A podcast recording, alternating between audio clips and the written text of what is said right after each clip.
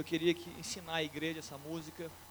Ela fala sobre o nosso futuro, mas o nosso futuro que vai mexer com o nosso presente. Amém, Hélio? Se você sabe, pode cantar. Se você não conhece, aprenda. E Deus te abençoe. Aleluia, queridos. Essa música é linda ela fala da promessa. Ele virá e virá buscar cada um de nós, virá buscar a sua igreja. E aqueles que estão com ele irão com ele. Aleluia.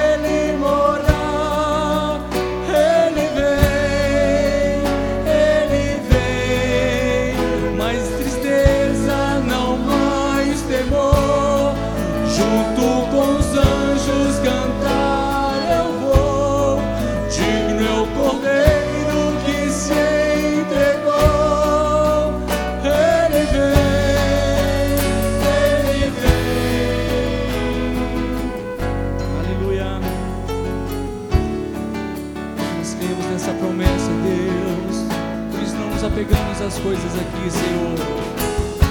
O nosso reino não é o que o nosso reino é no céu. Junto com o Senhor, com seus anjos, Deus. Eu não vou me apegar com as coisas daqui, pois eu sei, pois eu sei, há um lugar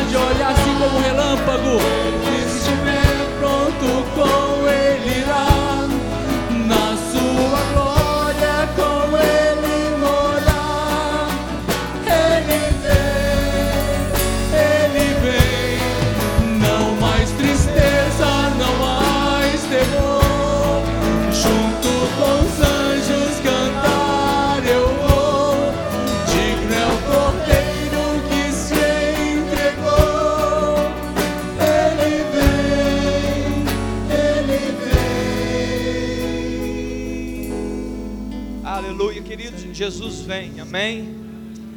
Obrigado, Hélio. Obrigado. João no capítulo 8, no verso 14, eu quero aproveitar esse início de ano, né?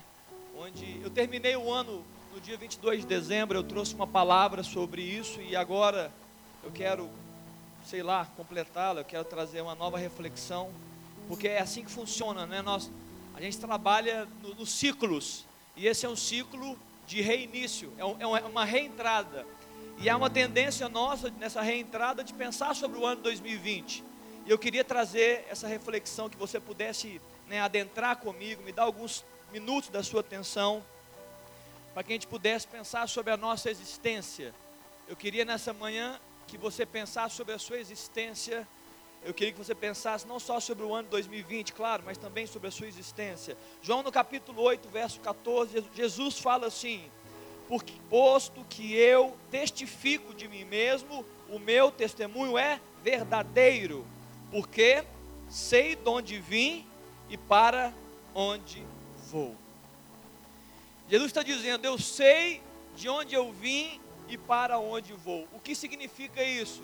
Jesus tinha total ciência, total entendimento do propósito da sua vida. Jesus sabia de onde ele foi tirado, de onde ele veio e sabia para onde ele estava vindo.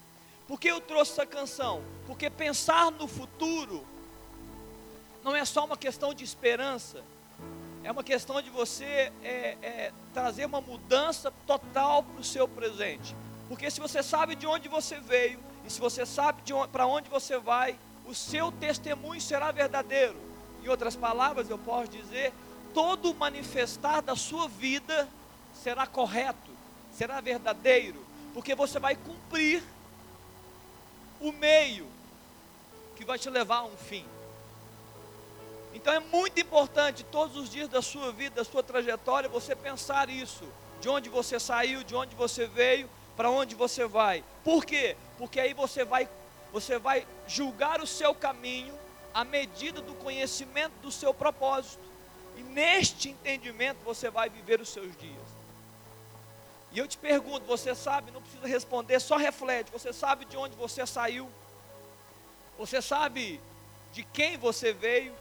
e você sabe para onde você vai, se você souber verdadeiramente, eu te garanto que você vai buscar todos os dias da sua existência cumprir um propósito que manifesta o conhecimento de onde você veio, para onde você vai, ou de quem você veio e para quem você vai. Você entende? Você precisa buscar isso no seu dia. Senão nós seremos confusos senão nós seremos atribulados, nós seremos frustrados na vida, porque nós vamos buscar coisas, nós vamos atrás dos ventos, nós vamos atrás de coisas que são para os outros, e isso vai ser muito frustrante, porque o próprio Deus vai intervir na nossa história e vai dizer: não é, pra, não é por aí, não é para fazer isso, não é por esse caminho, isso vai trazendo até muitas vezes dores sofrimentos, mas quando a gente entende o propósito, a vida fica muito mais leve, por mais difícil que ela seja por mais difícil que a vida seja, ela se torna mais leve, porque há dentro de nós uma voz dizendo: Este é o caminho, andai por ele. Você entende? Você pode estar vivendo um momento bom, você pode estar vivendo um momento difícil, mas o que importa é essa voz de dentro dizendo: Este é o caminho, andai por ele. Se você tiver essa convicção de que este é o caminho, andai por ele, aquilo que era grande se torna pequeno, as dificuldades perdem força, por quê? alguém está guiando. Você pode não ver, mas você reconhece a voz do Senhor dizendo: Este é o caminho, andai por ele. Eu chamo, eu chamo de uma. A, o mundo não explica o que eu vou dizer aqui. Não há teorias, não há, não há estratégias, não há, não há forma de compreender. Eu chamo de o efeito Cristo na vida das pessoas. Só quem sabe o propósito, Jesus, da sua história, é capaz de reproduzir isso na vida do homem.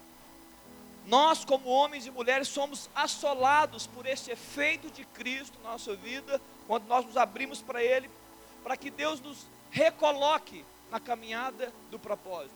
Ele entende, ele sabe como fazer, ele viveu isso. Então ele fala: Olha, quem ouvir a minha voz vai viver também. E é, é a força, é a ação do Espírito Santo. Porque o Espírito conhece as profundezas de Deus. Ele conhecendo as profundezas de Deus, é Ele que vai revelar a Cristo no coração do homem. E quando Ele revela a Cristo no coração de um homem, tudo muda na história desse homem. Tudo muda. Nós somos transformados de glória em glória, pela revelação da glória. os nossos olhos estão abertos, a luz brilha, e nós somos transformados pelo Espírito, por quê?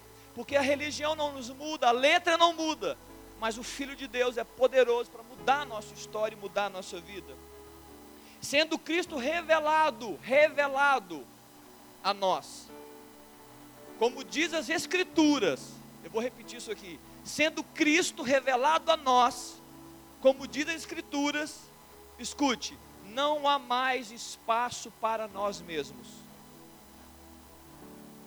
Se Cristo verdadeira, verdadeiramente revelado no nosso coração, não há mais espaço para nós mesmos. Não há mais. Porque a grandeza de Deus revelada, ela preenche todos os espaços. Você entende o que eu estou dizendo? Ela preenche todos os espaços. E não há mais espaço para nós mesmos. É, segundo Coríntios capítulo 5, verso 17, fala o seguinte: aquele que está em Cristo é o que? É nova criatura. As coisas velhas se passaram, eis que tudo se fez novo. A essência da novidade na sua vida não é você mesmo, a essência é Cristo em você. A sua mudança é consequência de Cristo habitar, influenciar, produzir o efeito do Espírito dentro do seu coração, entende? Então a sua mudança não é sua, a sua mudança é Cristo dentro de você. E é, é, esse é o entendimento de Cristo, do efeito, é o efeito cristocêntrico. Quando a nossa vida há uma revelação de que a nossa vida mais não deve ser o centro, mas Cristo deve ser o centro. O propósito da existência do homem é colocar Cristo no centro. Eu lembro que eu ministrei há, há duas semanas eu disse isso. É, a história da sua vida não diz respeito a você mesmo, a história da sua vida diz respeito a Cristo, a história da terra, a história da humanidade que nós estamos vendo, notícias, noticiários, eventos do passado, eventos do presente, eventos do futuro, tudo isso tem a ver com Jesus Cristo. Tudo isso. A história da terra é a história de Cristo. Nós somos apenas coadjuvantes da história. E quanto mais rápido entendermos isso, mais nós vamos viver o propósito que Deus tem para a nossa vida, né, para a nossa história, como igreja, como corpo. E é por isso que nesse, nesse texto, 2 Coríntios, quando fala sobre nova criatura, ele chega no verso 15 e ele traz, dentro do contexto, é claro, do verso 17, ele traz no verso 15 um entendimento final. Eu falei do 17, se alguém está em Cristo, é nova criatura. Mas no verso 15 ele fala: E ele, Jesus, morreu por todos, todos, para que os que vivem não vivam mais para si mesmos, mas para aquele que por eles morreu e ressuscitou. Talvez algumas vezes, quando a gente traz uma palavra sobre isso, alguns pensam assim: você está dizendo, é, é, essa mensagem é para pastores, essa mensagem é para líderes, essa mensagem é para sacerdotes, é para homens de Deus, mulheres de Deus que se entregam. Não, essa mensagem é para todos. Porque ele morreu por todos, para que os que vivam não vivam mais para si mesmos, mas para aquele que por eles morreu e ressuscitou. Então, se você me escuta nessa manhã, você faz parte do todos, entendeu? Você faz parte do todos. Jesus pagou um preço pela sua vida. Ele comprou você. E Ele te convida, porque você tem as suas escolhas, a viver uma vida para Ele, que glorifica Ele. É esse efeito de Cristo que vai mudar a nossa história e vai nos recolocar. É, é, é o fazer de novo. É o re, refazer. O re, né, a palavra RE, a letra, né, R ou E, essa palavra, ela significa novo, de novo. Então é o realinhamento, é uma recondução, é, é o que Deus faz, é o re alguma coisa, é uma restauração. É esse é o efeito de Cristo. Eu queria falar algumas, algumas, alguns exemplos bíblicos. Jesus chega para pescadores.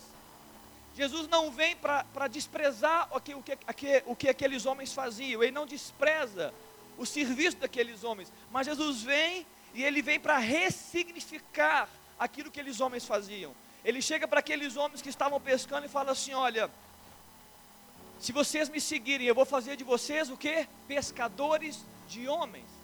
Jesus entra na história daqueles homens e ele fala: eu, eu vou ressignificar o que vocês fazem. Se antes o que vocês faziam alimentavam pessoas, alimentava o estômago das pessoas, matava a fome das pessoas, a fome física. O que eu estou propondo agora é que a sua vida vai matar a sede de justiça, vai alimentar o espírito, a alma, vai mudar não somente um dia, ou uma noite, ou uma ceia, ou um jantar, ou um almoço, pode mudar uma existência pela pregação do Evangelho, entende? É isso que Jesus faz, ele ressignifica a nossa vida. Em Lucas no capítulo 5, no verso 27, Jesus chega a um homem, o nome dele é Levi, também chamado Mateus, ele está ali, ele é um publicano ele é um cobrador de impostos. E ele era um homem odiado pelos judeus. Por quê? Porque ele trabalhava para Roma. E ele cobrava dos seus irmãos, a pedido de Roma, os impostos. Era alguém desprezado da sociedade. Jesus, como judeu, estava ali nessa, nesse local de coleteria, de, coleta, coleteria de, de impostos. E ele poderia criticar Levi, ele poderia desprezá-lo, ele poderia dizer: Olha, como é que você fez essa escolha de vida? Mas ele chega para Levi e ele fala: Levi, segue-me. Jesus prefere realinhar a história de Levi. Jesus prefere reconduzir Levi a um novo momento da sua vida, entende? É esse o efeito de Cristo dentro de nós. Em Filipenses capítulo 3, Jesus, ele, ele, o apóstolo Paulo mostra Jesus reordenando os valores. No caso do apóstolo Paulo, ele inverte os valores. Porque em Filipenses 3, Paulo começa a falar do seu currículo. Ele fala da sua religiosidade, do tamanho do seu currículo, da sua força judaica, do seu conhecimento, do seu intelecto, da sua linhagem. Ele fala muito do seu currículo, mas em algum momento no verso 7, ele fala: O que para mim era lucro, eu considerei como perda, eu considerei como refúgio para achar a Cristo e ser achado nele, para ganhar a Cristo e ser achado nele. É isso que o efeito de Cristo faz. Ele reordena os valores. Aquilo que muitas vezes para nós tem muito sentido, quando Jesus entra, diminui o sentido, e aquilo que outra hora não tinha sentido algum, o efeito de Cristo nos dá novo sentido, é isso que Jesus quer fazer, reprioriza a nossa história. Em Lucas no capítulo 7 é uma história muito linda, Jesus adentrando uma aldeia, ele está às portas dessa aldeia, a cidade de Naim, e havia lá uma viúva, essa viúva, ela estava num cortejo fúnebre, não pelo seu marido, mas pelo seu filho, pelo seu único filho. Ela já havia perdido o seu marido e agora estava, ela estava enterrando o seu único filho. E é muito interessante porque Jesus adentra essa situação, ela, ele para tudo. Muitas vezes é isso que Jesus faz, ele, ele precisa parar a nossa história para nos, para nos reconduzir ao novo momento. E Jesus ele para aquele cortejo e ele olha para aquela mulher. E ele, queridos, ali estava o Filho de Deus, ali estava o próprio Criador, todas as coisas foram feitas por causa de Jesus. Ele poderia dizer tantas coisas para aquela mulher, ele poderia falar sobre os teoremas matemáticos ainda não descobertos naquela época, ele poderia falar dos mistérios do mundo, ele poderia falar qualquer coisa, mas ele olhou para o coração daquela mulher. E possivelmente vendo o coração daquela mulher, a Bíblia fala que Jesus se compadeceu dela. Porque, em outra, é, uma analogia, eu posso fazer essa analogia: filho significa esperança, filho significa futuro, filho tem a ver com expectativas, filho tem a ver com esperanças. E ali aquela mulher estava entregando tudo, porque ele havia morrido. E Jesus podendo dizer tantas coisas para aquela mulher, mas lendo as emoções, lendo a alma e os pensamentos daquela mulher, Jesus diz apenas: não chore. Ele diz só isso: não chores. Ele chega para aquele filho e ele fala: levanta-te. Ele dá uma ordem, aquele menino volta e ele faz uma coisa muito especial que está no verso 15: Sentou-se o que estivera morto e passou a falar, e Jesus o restituiu à sua mãe. Esse é o efeito de Cristo. Ele restitui o que fora perdido ele restitui sonhos, expectativas. Muitas vezes nós estamos desistindo da vida, e quando Jesus entra, ele vai nos reconduzindo, ele vai nos dando nova esperança, ele renova, ele reaviva a nossa vida, ele restaura a alegria de viver. Esse é o efeito de Cristo, nos realinhando ao propósito novamente. E Deus quer, por quê? Porque Ele quer que nós continuemos seguindo, continuemos seguindo, prosseguindo para um alvo. Se eu perguntasse aqui, eu tenho certeza que a resposta seria muito fácil. Mas eu vou perguntar a si mesmo só para você refletir nesse dia de ceia. Você quer viver o propósito de Deus? Eu tenho certeza que a maioria de vocês diria, claro que eu quero. Mesmo que seja só de boca ou só de mente, você diria, claro, eu quero viver. Só que o processo, escute, o processo começa com a revelação de Cristo. Eu disse isso aqui já. O processo começa com a revelação de Cristo no coração do homem, mas ele não termina aí. A chave, a chave é como você reage a essa revelação, entendeu? O processo começa com a revelação de Cristo no coração do homem, mas a chave da mudança, a chave do entendimento é como você vai reagir a essa revelação. O seu, a luz pode brilhar como brilhou e como continua brilhando. Muitas vezes os olhos estão abertos. Muitas vezes você é constrangido pelo amor de Deus. Mas a pergunta é: e agora? O que fazer com isso? E muitos de nós estamos parando no, no processo. Nós estamos parando no meio do processo. Jesus gera um despertamento, mas a gente não levanta da cama. Entende o que eu estou dizendo? Você marca o horário e o despertador desperta, mas não adianta despertar. Não adianta abrir os olhos se você não levanta da cama e vai fazer o que tem que fazer. Você está entendendo o que eu estou dizendo? Amém? Jesus está o tempo todo querendo despertar o homem a um novo, a um recomeço, a uma nova história, a um realinhamento, a um reavivamento, mas nós precisamos reagir. E a reação é nossa, nós precisamos reagir ao que o Espírito está revelando e falando para nós. E hoje, depois de alguns anos, né, cristão e convivendo nesse mundo, convivendo com a igreja, convivendo com crentes, eu tenho refletido sobre a igreja de Cristo, isso é um, é um dos meus papéis também. E eu tenho refletido muito e eu tenho descoberto uma coisa. A pergunta, na verdade, vai ser a resposta. Mas a pergunta, que na verdade é a resposta, que realmente diferencia homens de homens e mulheres de mulheres, é. Você quer saber a pergunta? Quer saber? Então fala assim, pastor, qual é a pergunta? Eu, eu não ouvi não, fala, fala um pouco mais alto. A pergunta que na verdade vai ser uma resposta, que vai diferenciar homens de homens e mulheres de mulheres, é: quão intenso é o seu amor por Cristo? Essa é a resposta. Não é a sua religião, não é quantas vezes você vem à igreja, não é o seu serviço, é quanto você ama a Jesus Cristo. Sabe por quê? Porque reconhecer o propósito, entender o que Deus fala, está explícito para todos nós está declarado. Mas por que que muitas vezes nós não mudamos? Porque nos falta amor por Deus. Não, não um amor pequeno, mas um amor verdadeiro. Um amor real. Um amor que vai mudar, um amor que vai constranger, como eu disse aqui no começo, um amor que vai fazer a gente entender que a nossa vida não é para nós mesmos, e chama-se amor. Quanto é o seu amor? Quão intenso é o seu amor por Cristo? Reflete nisso, quão intenso é o seu amor por Cristo. E eu te falo, quanto mais intenso é o seu amor por Cristo, menos intenso é o seu amor por você mesmo. Quanto mais intenso você amar Jesus, com menos intensidade você vai amar você mesmo. Sabe os efeitos da vida sobre você? Vão diminuir. Quanto mais você amar a Cristo. O apóstolo Paulo recebeu o efeito de Cristo no seu coração, ele recebeu esse efeito.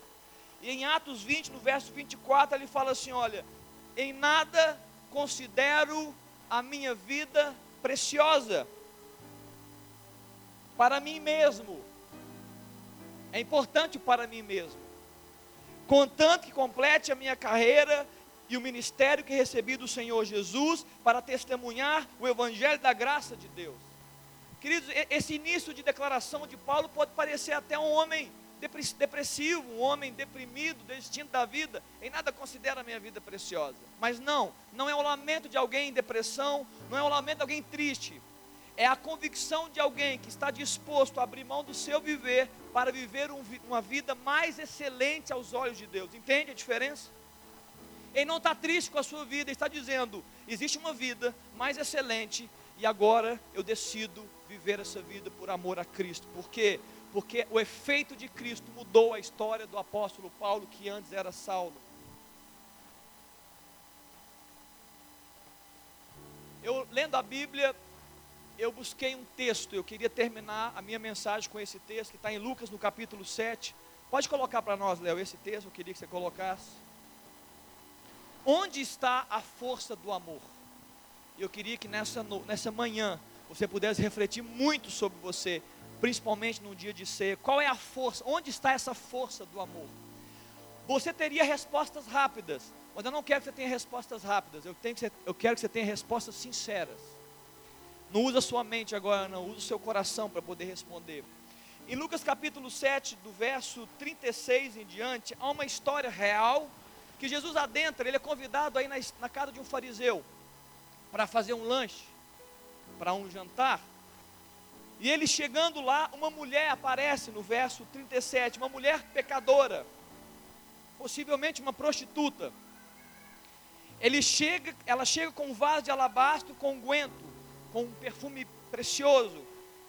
E ela chega por trás de Jesus e, e, e, ela começa a chorar e regar os pés de Jesus e, e a enxugar os pés com seus cabelos.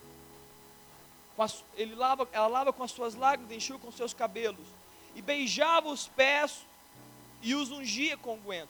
Mas os fariseus olham aquela situação e não entendem. E eles questionam Jesus, falam assim: se este homem fora profeta, não deixaria essa mulher tocar, porque eles se achavam muito melhores, entendeu? Eles se achavam santos demais, perfeitos demais. Então eles, eles, eles não queriam ser tocados por alguém que era impuro. E Jesus não estava nem preocupado com isso. E aquela mulher estava ali se derramando, derramando seu coração a Jesus, e Jesus, entendendo o coração daqueles homens, ele propõe uma parábola. E ele fala assim: ó, certo homem tinha dois devedores. Um lhe devia 500 denários e o outro 50. 500 e o outro 50. Não tendo nenhum dos dois com que pagar, perdoou-lhes a ambos. Qual deles, portanto, amará mais? Olha a pergunta: qual deles, portanto, amará mais? Jesus responde, respondeu-lhe Simão, que era o fariseu: Suponha que aquele a quem mais perdoou, e replicou-lhe Jesus: Julgaste bem. E voltando para a mulher, disse a Simão: Vês essa mulher? Entrei na sua casa e não me deste água para os pés. Esta, porém, regou os, teus, os meus pés com lágrimas e os enxugou com os teus cabelos. Não me deste ósculo, não me cumprimentaste. Ela, entretanto, desde que entrei, não cessa de beijar os meus pés. Não me ungiste a cabeça com óleo, mas esta com, em, com bálsamo ungiu os meus pés. E ele fala: Por isso te digo, perdoar, perdoados, perdoados lhe são os seus muitos pecados, porque ela muito amou. Mas aquele a quem pouco se perdoa, pouco ama. Eu orei a Deus e falei: Meu Deus, será que é isso? Será que essa é a nossa falha? Será que essa é a nossa falta de entendimento? O entendimento do perdão? Porque quem pouco perdoa, pouco ama. E eu orando ao Senhor, uma palavra que veio ao meu coração é que o nosso amor a Deus, escuta, sai, sai dessa manhã com essa reflexão. O nosso amor a Deus está relacionado a quão significante foi a cruz de Cristo para nós porque é na cruz que se manifestou o perdão. Aquele homem fariseu, talvez se achava melhor do que a pecadora, e não reconhecia Jesus como Salvador, e ele, ele, se achava, ele achava talvez que precisaria ser pouco perdoado, e por isso pouco amor. Aquela mulher tinha, se achava pior das pecadoras, e por isso ela conseguia derramar o seu coração com muito amor diante de Jesus Cristo. Eu não sei você, querido, eu não sei você mas pensando sobre a minha vida, se eu estivesse sozinho na terra, sozinho, hoje, com a vida que eu tenho, se eu estivesse sozinho na terra, Jesus precisaria vir. Se ele não tivesse vindo ainda, claro, Jesus precisaria vir, morrer numa cruz para salvar a minha vida. Se fosse apenas eu na humanidade, eu tenho essa convicção. Se fosse apenas eu, os meus atos não me salvariam o melhor dos meus atos, o melhor do meu amor, o melhor da minha fidelidade, o melhor da minha honra, não me salvaria. Eu me sinto extremamente perdoado por Jesus. A cruz faz sentido.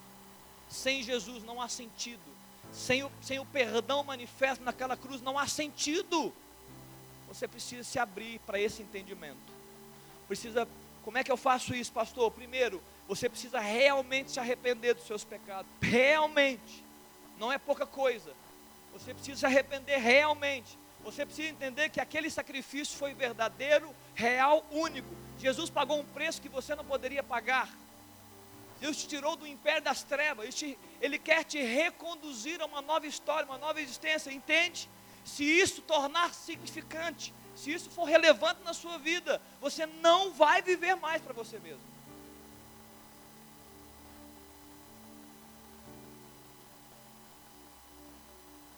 Nós vamos ceiar agora, a ceia do Senhor. Eu queria que você pensasse, refletisse sobre isso. Talvez você veio aqui e falou: Meu Deus, eu preciso ser reavivado na minha, na minha existência. Talvez você veio aqui e falou: Olha, eu preciso ser renovado na minha esperança. Eu preciso desse efeito de Cristo no meu coração. Eu preciso ser realinhado nas minhas prioridades. Eu preciso de uma inversão de valores. Não importa. Talvez você veio aqui nessa manhã e fala: Deus, eu preciso disso. Eu preciso entender o seu propósito. Eu não quero mais viver confuso e desalinhado da sua vontade. Na virada de ano, quem, este, quem esteve aqui na virada de ano, levanta a mão. Eu desafiei, foram poucos que estão aqui. Eu desafiei, no meio da ceia, eu desafiei aqueles que estavam aqui a reconhecerem o senhorio de Cristo 2020 como nunca antes. Amém ou não? Não foi isso que eu fiz? Quem estava aqui? Reconhecer o senhorio. Senhoria é governo, é quem comanda, é quem dá as ordens, é quem diz o que deve fazer, é quem, é quem fala e nós que obedecemos. Eu acredito que Deus está chamando a igreja dele para esse recomeço, onde Cristo é o centro da história onde a nossa vida não é para nós mesmos. Eu creio nisso de todo o meu coração. Por quê? Por que, pastor, que o senhor crê isso? Porque não há outra forma de viver, não há outra forma. A igreja de Cristo, que é o corpo dele, não há outra forma. Feche seus olhos aí, eu queria orar com você. Se você veio essa manhã e entende que precisa desse efeito que eu falei, efeito de Cristo na sua vida, seja qual for a razão, seja para restaurações, seja para realinhar os objetivos, seja para trazer repriorizações, acertar a sua caminhada, trazer luz ao caminho, buscar o propósito correto. Eu queria que você orasse a Deus aí onde você está, clamando por Ele: Deus, me ajuda. Eu queria que você orasse aí no seu coração: Deus, me ajuda. Deus me ajuda a entender, me ajuda, me ajuda a priorizar, me ajuda a acertar o alvo. Abre seu coração aí para Deus um pouco, abre.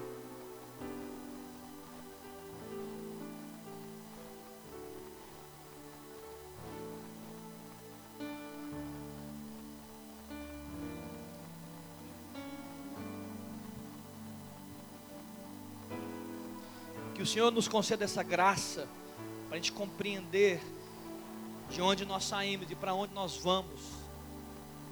Ora sim, Deus, me concede isso, Deus, deixa eu entender para onde eu estou indo. Deixa, me, me faça compreender de onde eu vim. Revela-me, Deus, revela-me para onde eu vou. Isso vai mudar toda a sua história, querido, toda a sua história. Eu queria chamar os diáconos para estarem aqui para a gente começar a distribuir os elementos. Daqui a pouco eu quero ministrar um pouco mais seu coração. Os diáconos aqui. Temos uma música, Hélio.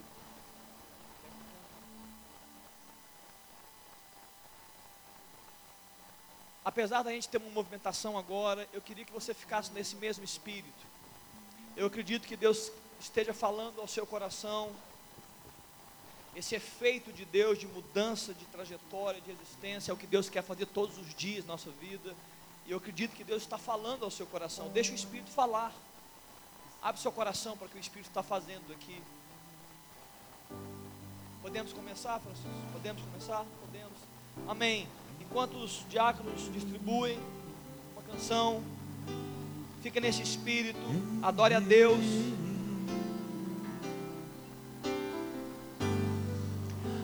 Abriu mão da sua glória.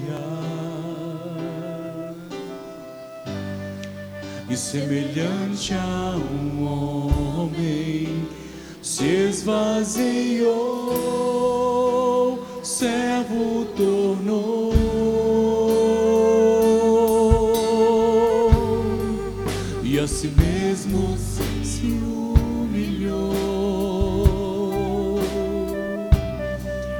como filho obedeceu até a morte e morte de cruz.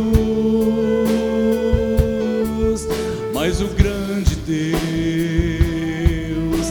o nosso Pai, o Rei exaltou. Ele deu o nome que é sobre todo o nome, nos céus e na terra, e debaixo da terra. Ao nome de Jesus, todo joelho, todo joelho se dobrará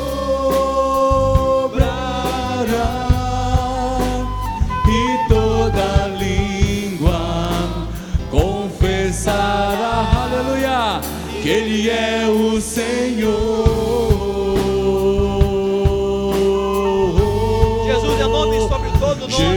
Jesus, Jesus, Aleluia. nome sobre todo nome, nome sobre todo nome, nome sobre todo nome, seu nome é Jesus,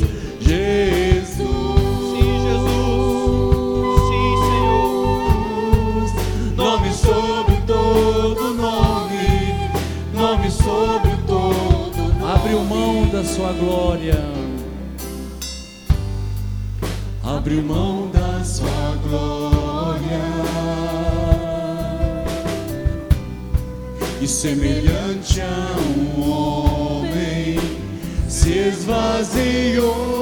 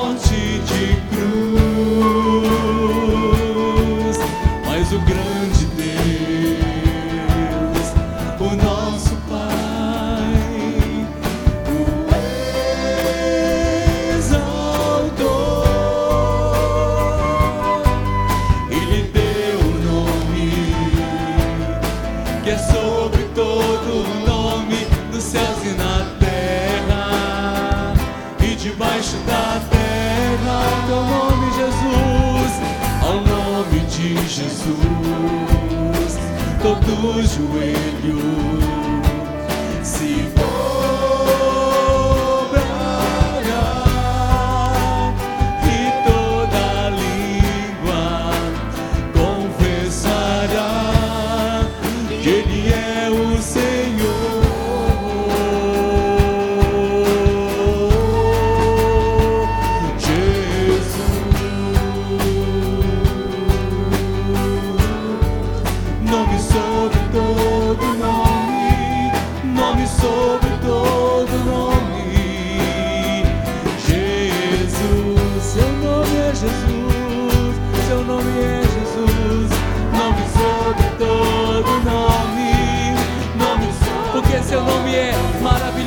conselheiro Deus forte, seu nome é maravilhoso, conselheiro, ele é o Deus forte, Pai da eternidade, o príncipe da paz. O príncipe da paz, seu nome é. Fica de pé, igreja, fica de pé. Conselheiro, Deus forte, Pai da eternidade. E mais uma vez seu nome é, declare isso, querido. Seu nome é maravilhoso, conselheiro, Deus forte, Pai da eternidade e príncipe da paz, Jesus.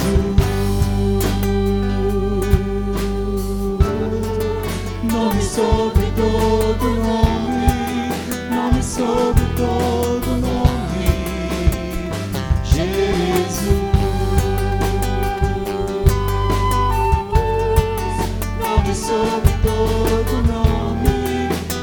sobre todo nome. Aleluia. O Atos 22, 24 fala: Em nada considero a minha vida preciosa para mim mesmo, contanto que complete a carreira e o ministério que recebi do Senhor Jesus para testemunhar o Evangelho da graça de Deus. Eu fiz uma pergunta aqui, quão, eu, na verdade eu trouxe uma pergunta que é uma resposta, mas a, o entendimento que eu tenho é quão significante é a cruz de Cristo na sua vida. A medida da relevância é a medida do seu amor por Deus. Entendeu? Quanto, com mais relevante foi o sacrifício de Jesus, ou seja, mais perdão, mais salvação, mais entendimento da graça, maior é o seu amor por Ele. Quanto mais você ama Deus, mais você está disposto a entregar tudo a Ele. Sabe por que, que a gente tem dificuldade de entregar a nossa vida para Deus? Porque nós não amamos a Ele realmente ainda.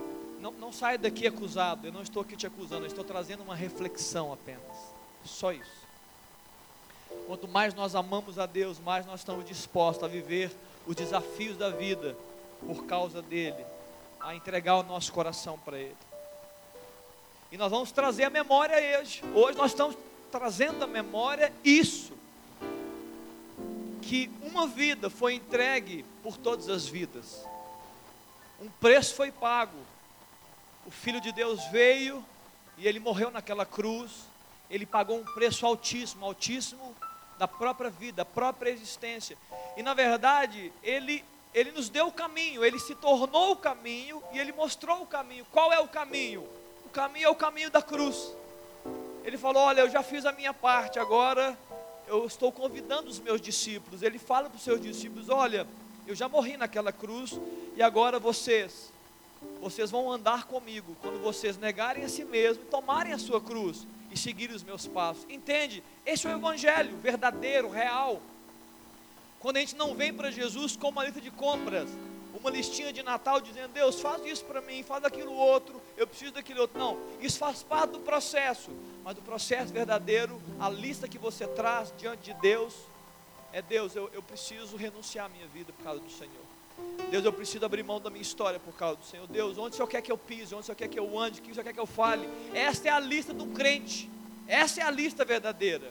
E se no meio desse processo você precisar de recursos financeiros, emocionais, espirituais, Deus vai conceder, por quê? Eu já disse isso aqui. Quando você anda no propósito, Deus supre as suas necessidades. Mas você deve andar no propósito.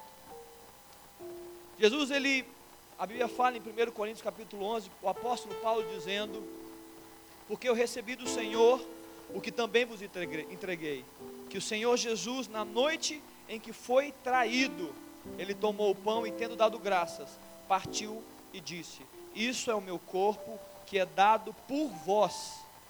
Não foi a metade do corpo de Jesus, não foi só para alguns que Jesus fez isso, ele fez isso por todos.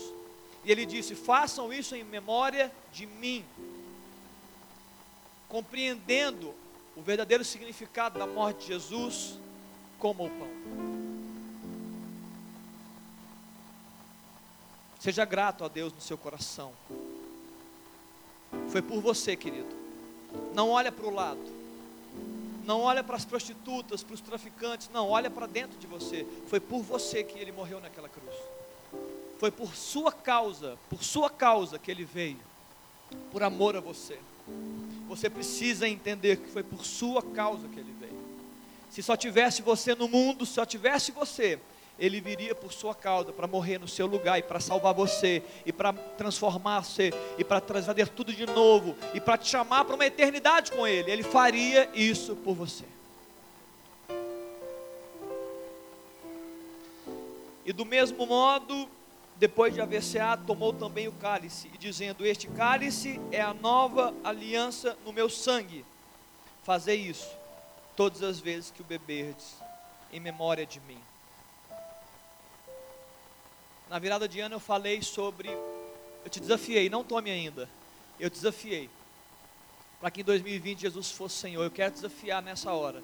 Quando você tomar desse cálice, quando você colocar na boca esse suco que representa, é símbolo do sangue de Jesus, você vai orar assim: Deus, eu quero te amar mais em 2020. Eu quero ser mais intenso no meu amor com o Senhor. Eu quero mais. Eu quero me entregar mais. É isso, mais amor com essa oração agora, tome do cálice.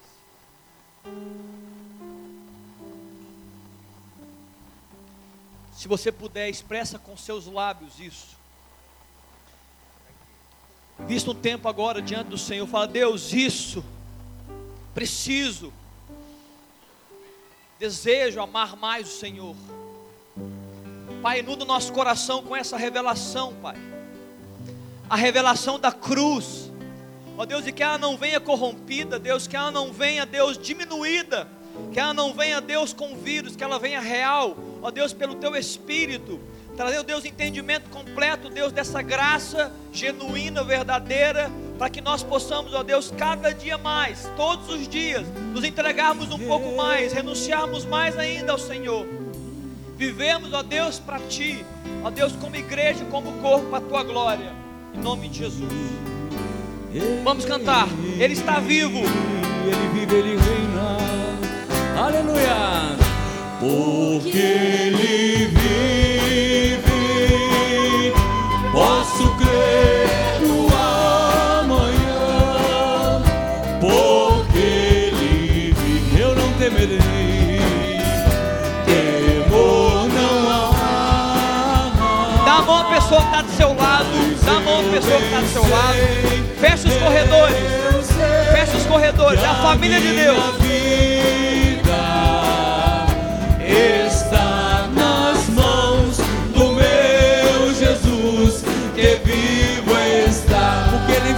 Seu Filho amado. Deus enviou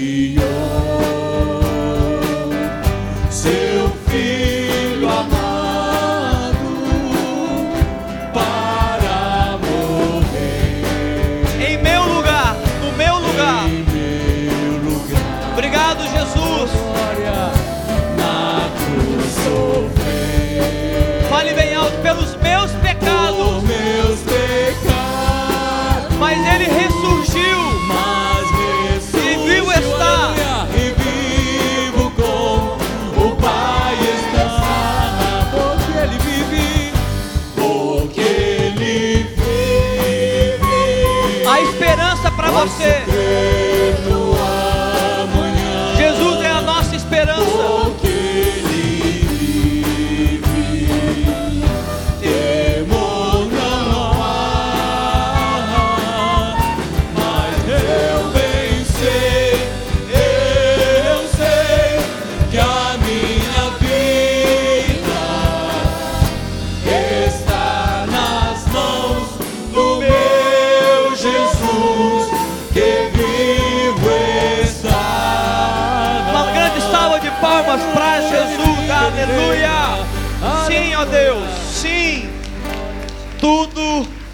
para o Senhor Jesus. Amém. Louvado seja o Senhor Jesus. Louvado seja Deus. Queridos, vá em paz. O Senhor te abençoe, te guarde e faça resplandecer o seu rosto sobre você. Que a revelação de Jesus seja cada dia mais intensa no seu coração, na sua mente, para a glória de Deus. Amém, queridos? Deus te abençoe. Retornaremos à noite.